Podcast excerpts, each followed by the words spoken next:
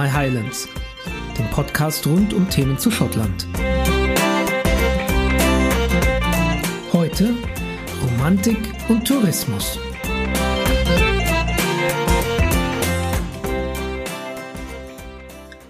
Neulich auf Facebook. In einer der vielen Gruppen hat mal wieder jemand ein Bild vom Schlachtfeld von Culloden gepostet. Und na klar, darunter gab es dann viele Kommentare. Einer davon hat mich ein bisschen getriggert. Der lautete so. Aber die Schotten wurden doch auch versklavt, oder nicht? Also ging es schon um die Freiheit. Abgesehen davon, dass ich das Wort Sklave für ganz bestimmte Arten von Menschen nur ähm, hernehmen würde, nämlich Menschen, die sich nicht selbst gehören, die anderen Menschen gehören. Und so weit würde ich im Verhältnis zwischen Engländern und Schotten nie gehen. Also abgesehen davon habe ich sofort gedacht, der Schotte als tragischer Held, was für eine romantische Verbrämung. Und musste ihn sofort mit der Realität konfrontieren, die ich mir in vielen Büchern und in einigen Papern angelesen hatte. Und dann, nachdem ich diesen hoffentlich trotzdem freundlichen Kommentar geschrieben habe, habe ich mal über mich selbst nachgedacht. Warum hat mich das getriggert? Warum musste ich diesen Menschen, der ein bestimmtes Bild, ein bestimmtes romantisches Bild vom Opfer des Highlanders im Kopf hatte, warum musste ich das zurechtdrücken? Und dann, wie hat es eigentlich bei mir angefangen? Ist es nicht vielleicht so, dass jeder Schottland-Tourist mit einem romantischen Bild im Kopf startet? Denn es beginnt meist mit einer Geschichte, einer Geschichte, die Bilder im Kopf formt. Ähm, eine Geschichte wie Braveheart oder Rob Roy ähm, oder Harry Potter oder Outlander heutzutage. Auch bei mir hat es irgendwie mit so einem Bild angefangen, einem ganz anderem Bild. Ähm, damals, meine erste Berührung mit Schottland war ein Austausch Pfadfinderin, die ich kennengelernt habe, mit der ich eine Weile dann Brieffreundschaft gepflegt habe. Damals hat mein Interesse für Schottland begonnen, ohne dass je da war. Und womit beginnt man? Hm? Man beginnt mit dem, was man findet. Damals, wir hatten ja nichts, kein Internet, mit Zeitungsausschnitten. Und das erste, was ich bekommen habe, ist Nessie, Loch Ness, das Seeungeheuer. Ähm, und natürlich ist das ein romantisches, und verklärtes Bild. Es gibt, also machen wir uns nichts vor, es gibt kein Seeungeheuer. Ja? Und dennoch hat es mich begeistert. Das war meine erste Berührung mit Schottland. Und noch bevor ich dann, kurz bevor ich gereist bin, wirklich gereist bin als Abiturient 1990 zum ersten Mal, formte etwas anderes, eine andere Geschichte, ein Bild und eine Vorstellung in meinem Kopf.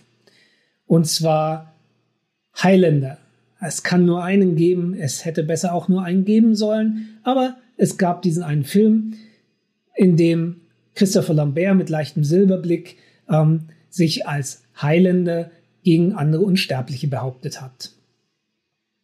Und natürlich habe ich mich damals gefragt, was ist das für eine tolle Burg, die da zu sehen ist.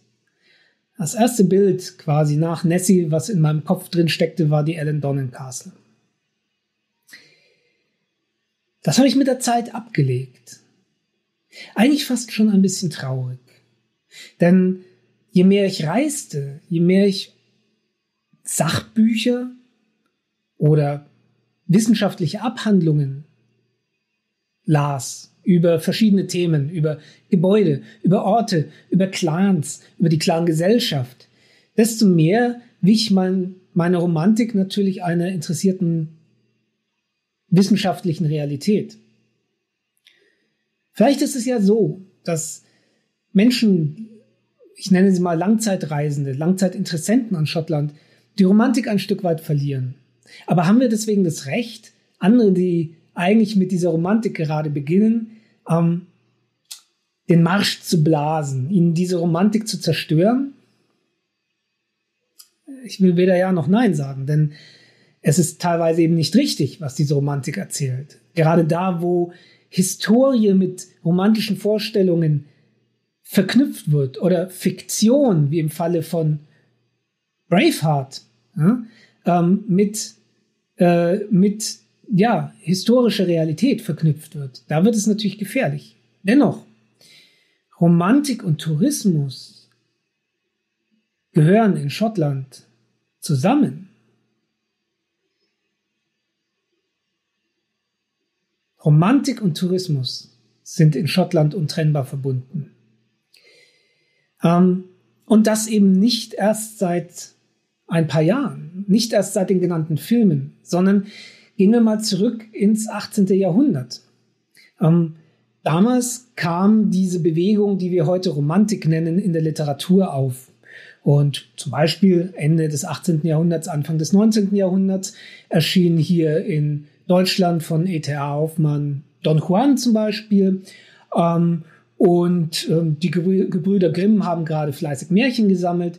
Und derweil in Schottland gab es andere Literaten. Ganz vorne dran in dieser Zeit war natürlich Sir Walter Scott. Und der hat damals einen Roman geschrieben, der hieß Waverley. Ich habe mir Waverley unter den vielen Romanen rausgegriffen, die er geschrieben hat. Warum? Waverley handelt von einem Teilnehmer der Schlacht von Culloden. Das finde ich ganz erstaunlich. Denn Culloden war gerade mal ein paar Jahrzehnte her. Es mag sein, dass sogar noch ein Teilnehmer der Schlacht gelebt hat, als Waverly rauskommt. Das ist nicht sehr wahrscheinlich, aber es hätte sein können. Ja? Und damals war es bei Weitem nicht so, dass man gesagt hat, Toppy, die romantischen äh, Highlander mit ihren Kills, sondern man hatte gerade eine Zeit hinter sich gebracht, wo die Highland-Kultur verfemt war, wo man versucht hat, sie, ja, doch, ich nehme das Wort her, auszurotten oder zumindest sehr stark zurückzustufen, indem man versucht hat, die gälische Sprache zurückzutreiben, indem man bestimmte Kleidungsstücke wie den Kilt verboten hat, in der kein Dudelsack gespielt wurde, äh, werden durfte. Ähm, und erst kurz darauf kommt dieser Lowlander, also kein, keiner aus den Highlands, Walter Scott, und bringt Waverly heraus und romantisiert als vermutlich einer der ersten Großen den Jakobitenaufstand, Bonnie Prince Charlie und Culloden. Das war ein Beginn, der Besucher nach sich zog. Und zwar nicht nur irgendwelche Besucher, sondern ähm, zum ersten Mal seit langem hat sich ein englischer, britischer König in Schottland wieder blicken lassen, hat sie dort besucht. Äh, King George IV. 1822. Und der Besuch wurde organisiert mit von den Leuten, die diese äh, Bücher geschrieben haben. Und es ging sogar so weit, dass der König äh, damals im Kilt erschien. Und danach war diese Romantik in vielen Bereichen gar nicht mehr zu stoppen. Das heißt, es setzte eine erste Reisewelle ein, die weitere Könige, Königinnen nach sich zogen. Ne? Queen, Queen, Queen Victoria zum Beispiel ist ja auch nach Schottland gereist und hat sich dann dort das Anwesen gekauft. Also die romantischen Geschichten, unter anderem von Sir Walter Scott, haben einen ersten Tourismus im viktorianischen Zeitalter begonnen mit bestimmten Vorstellungen im Kopf, die diese Geschichte dort hinein gepflanzt hat. Ähm, noch eine andere Sache ist zu dieser Zeit weiterhin passiert, nämlich so schön das klingt mit hey, es gibt romantische Geschichten und so, die Auswanderung der Schotten war noch lange nicht zu Ende zu der Zeit. Auswanderung vieler armer Schotten natürlich. Und gerade von Highländern, die in ihrem eigenen Land keinen Platz mehr gefunden haben. Es gibt eine Wissenschaftlerin, Dr. Amy Clark in Australien, die das Phänomen rund um die, den Erfolg der Serie, der Buchserie Outlander und der Filmserie Outlander untersucht hat. Und die schrieb, im 18. und 19. Jahrhundert brachten schottische Migranten Robert Burns Gedichte und Sir Walter Scotts Romane über den Atlantik in ihre neue Heimat und füllten ihr nordamerikanisches Leben mit Erzählungen von Jakobiten, Highlands und romantischer Ritterlichkeit. Auswanderer aus den Highlands nehmen romantische Geschichten über die Highlands mit in ihre neue Heimat und verankern sie dort als Kern ihrer Identität. als Kern ihrer Identität, den, den, diesen Kern, den sie auch weitervererbt haben. Nicht umsonst ist es so, dass sehr viele äh, Amerikaner, sehr viele Australier zurückkehren nach Schottland und dort genealogisch untersuchen lassen, ob sie nicht vielleicht doch von einem Highlander und wenn ja, von welchem abstammen, von welchem Clan. Es gibt jede Menge Highland Games in äh, Australien, in Kanada, in den USA. Und ähm, die gälische Kultur ähm, gibt es zum Beispiel ganz stark auch in Nova Scotia, äh, wo Gälisch als Sprache noch gepflegt wird. Es gibt sogar ein gälisches College dort vor Ort. Apropos vor Ort. Man hat also nicht nur Sprache, man hat nicht nur Geschichten, man hat auch Namen mitgenommen. Zum Beispiel gibt es ein Inverness in Nova Scotia. Übrigens auch ein Culloden. Sehr kleiner Ort, ist eigentlich nur ein Ortsschild. Aber es gibt sie dort. Also sie haben all das mitgenommen, sie haben ihre Identität damit unterstützt, die sie in dieser neuen Heimat finden mussten teilweise oder finden wollten. Auch zu Hause hat sich diese Romantik gehalten, also auch in Schottland gab es das weiterhin. Ähm, Bonnie Prince Charlie und Culloden wurden auch dort als idealisiert sicherlich als Freiheitskampf der Schotten gegen die Engländer, was einfach so nicht stimmt. Aber dazu mache ich, glaube ich, mal einen eigenen Podcast. Und auch die Highland Clearances wurden als Geschichte, als, äh, ja, als tragische Opfergeschichte verbrämt. Ähm, ich hoffe, ich ziehe mir jetzt den Zaun nicht aller zu, aber so besonders waren die Highland Clearances nicht. Es gab quer über Europa Landreformen, die für viele, viele Bauern Leid mit sich gebracht haben. Ähm, vielleicht in Schottland mehr, aber die Clearances oder die ganze Strukturreform war unausweichlich und hat nicht nur Schlechtes gebracht. Nochmal, ich glaube, darüber mache ich mal einen eigenen Podcast.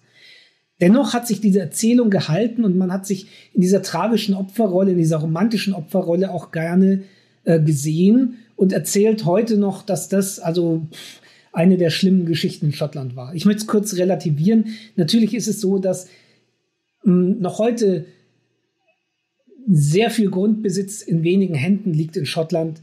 Ähm, das ist sicherlich typisch für Schottland. Ähm, das wird in Deutschland nicht ganz so schlimm sein. Insofern will ich das ein bisschen relativieren. Auf der anderen Seite gibt es immer wieder Menschen, die sich in Schottland gegen diesen Romantizismus wehren. Zum Beispiel ähm, der Sänger Dick Gorn, ähm, der Bonnie Prince Charlie in seinem Lied No, Good, no Gods and Precious Few Heroes, ein Hörtipp von mir, ähm, klar gegen Bonnie Prince Charlie wendet und ihn einen Feigling nennt.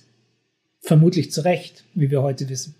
Also ähm, zu Hause in Schottland gibt es auch noch diesen Romantizismus, aber vielleicht nicht mehr so sehr, wie er teilweise in den Gebieten, in, den, in die die Schotten ausgewandert sind, ja, übrig geblieben ist.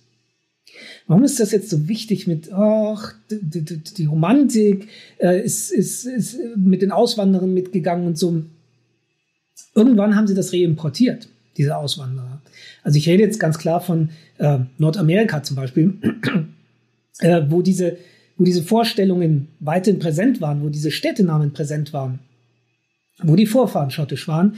Ähm, und dort gab es dann zum Beispiel Hollywood und seine Kinofilme, die sich um bestimmte Figuren gedreht haben. Also namentlich, wir haben den Highlander schon erwähnt, Braveheart, Freedom, ja, muss nicht mehr dazu sagen. Ähm, das wurde quasi reimportiert beziehungsweise nochmal verstärkt über die gesamte Welt verbreitet. Also diese exportierte Romantik hat sich nochmal, ja, die hat uns hier auch in Deutschland erreicht. Ja?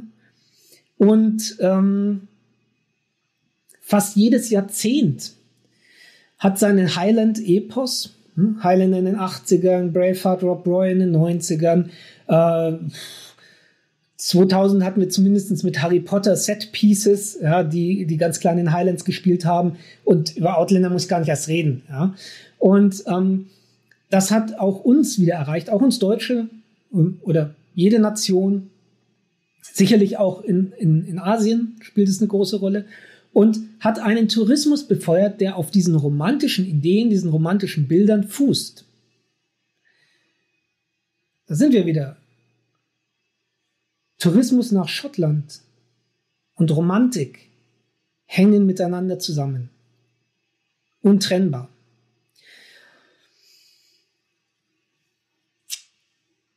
Tja, Tourismus gibt es also seit Jahrhunderten mit diesen romantischen Bildern im Kopf.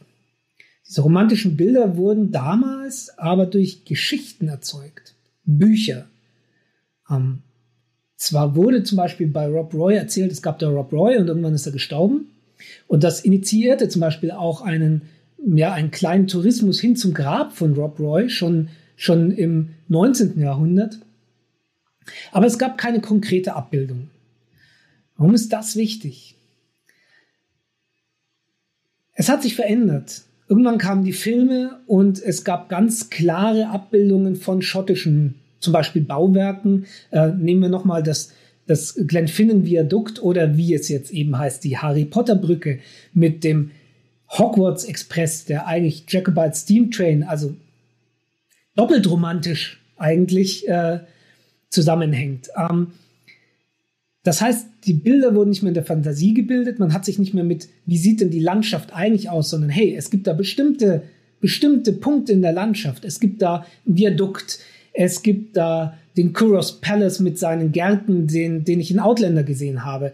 Ähm, äh, das, das heißt, wir haben konkrete Bilder, wirkliche Bilder in den, ins, in den Kopf gesetzt bekommen und so begann eine Art Set-Jetting, also das haben wir sehr stark mit Outlander, dass ähm, Outlander-Fans zum Beispiel zu Blackness Castle äh, jetzt hinpilgern, die vorher kein Mensch kannte, ähm, weil sie als Fort William gezeigt wurde. Ja? Überhaupt nicht in den Highlands. Ja? Egal. Romantische Bilder wurden erzeugt und haben Tourismus erschaffen. Und das sogar mit Segen von Visit Scotland und Co. Es gibt ein, äh, es gibt ein Zitat von einem der äh, führenden Köpfe von Visit Scotland aus dem Jahr 20, 2014, in dem er klar auch die Serie ähm, begrüßt als etwas, das den Tourismus ankurbeln wird. Und so ist es dann auch geschehen. Eben, was ich nicht so gut finde, ist es eben ne, man hat statt sich die Landschaft im Gesamten anzugucken und zu sagen, die Highlands sind komplett romantisch und, und es gibt da ganz viele Landschaftspunkte, verengt es sich auf einige Set Pieces. Und das, dieser Trend setzt sich noch schlimmer fort auf Instagram.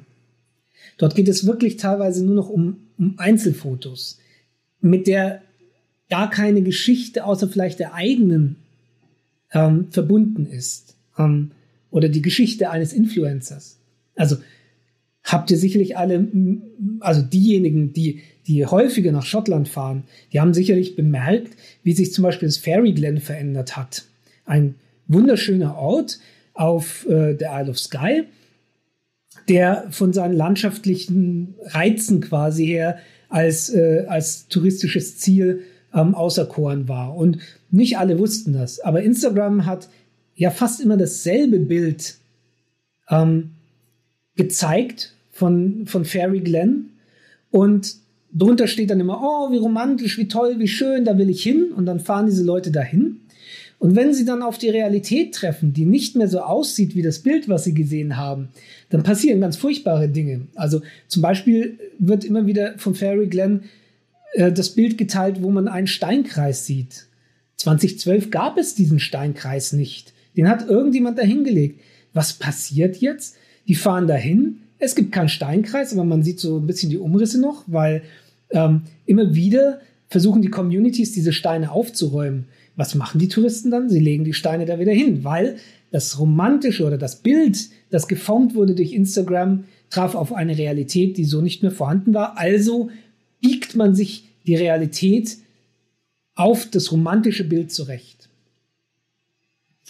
Ich nenne dieses Phänomen Insta-Jetting gegenüber dem Set-Jetting, das eben Harry Potter und Co. Ähm, gemacht haben. Also, was ist passiert? Tourismus gestern, heute, morgen. Also, Romantik gab es schon immer. Die Bilder, die sie erzeugt hat, sind immer spezieller und kleiner geworden. Hin von einer Landschaft und Kultur, die romantisiert wurde und wo ich reingereist bin, wo ich natürlich auch bestimmte Orte besucht habe, aber wo ich auch vielleicht mal die Zeit hatte, einfach die Natur zu genießen oder durch die Natur zu wandern, ja, hin zu einem Set-Jetting, hin zu einem Insta-Jetting, wo ich wirklich nur noch eigentlich an Orte fahre, um mich selber dort nochmal aufzunehmen mit Selfie und zu sagen, ich war jetzt auch da. Hm. Und das ist ein bisschen das Traurige, was ich dann erlebe, ist, dass sich Tourismus an einigen Stellen unheimlich massiert, ähm, wie zum Beispiel Glencoe, wie die Isle of Skye an einigen Orten, Fairy Glen, Fairy Pools oder auch Culloden. Also bei Culloden ganz klar, ähm, nicht mehr das Schlachtfeld, das gibt ja nicht viel her mit seinen Fahnen. Nein, es ist der Fraserstein. Ähm, Randnotiz, die haben da gar nicht so die große Rolle gespielt hm? in, in der, in, im Gesamtkontext. Aber das ist eben was, was romantische Geschichten damit machen. Mein Fazit, Romantik und Tourismus gehören in Schottland zusammen. Ich glaube, das ist seit 200 Jahren so und das wird sich in den nächsten Jahrzehnten nicht ändern, zumal eben das auch gerne gefördert wird. Immer wieder wird befördert, dass bestimmte Dinge in Schottland gedreht werden zum Beispiel. Dieses, diese Romantik, damit startet der Tourist sehr häufig. Und das ist ja auch in Ordnung. Man, man, muss ja mit irgendeiner Vorstellung, man muss ja einen Grund haben, dahin zu fahren. Ne? Das ist nicht einfach so, jetzt schaue ich mir mal Schottland an, sondern ich habe was gesehen und das begeistert mich, erzeugt eine Romantik in mir. Die möchte ich ausleben. Und je öfter man dorthin fährt, desto mehr verändert sich die Romantik vielleicht in Richtung Realität, wobei eben wir als Touristen die Möglichkeit haben, dieser Realität nicht ganz ins Auge sehen zu müssen. Ähm, Romantik ist also in dem Themenbereich geliebt und gehasst, geliebt und gehasst, sowohl bei den Schotten, also geliebt dann, wenn er Geld bringt, ähm, gehasst bei uns dann, wenn wir ganz oft dahin gefahren sind und uns ganz viel mit dem Thema beschäftigt haben und dann wieder auf jemanden treffen, der gerade erst anfängt. Aber da, und das schreibe ich mir selber hinter die Ohren, müssen wir einfach sagen, hey, wir haben alle mal mit so einem Bild angefangen, wir haben alle mit romantischen Dingen im Herzen angefangen. Ähm, und wenn, wenn wir das im Kopf behalten, während wir Schottland im Herzen tragen, dann ist Romantik auch nichts Schlimmes. Ich hoffe, mein erster Podcast hat euch gefallen. Ich äh, gebt mir gerne Feedback, schreibt mir, schreibt in Kommentaren, wo auch immer ihr mich auf Social Media oder auf YouTube antrefft. Gebt mir Feedback, ähm, wie ich mich verbessern kann. Ähm, das ist der erste Podcast. Ähm, es wird hoffentlich besser werden. Ich habe ganz viele Ideen für Folgepodcasts. Ähm, und wenn ihr mich unterstützen wollt, könnt ihr das auf der Plattform Steady tun. Ich danke euch fürs Zuhören. Cheers an der. Alles Eiche war.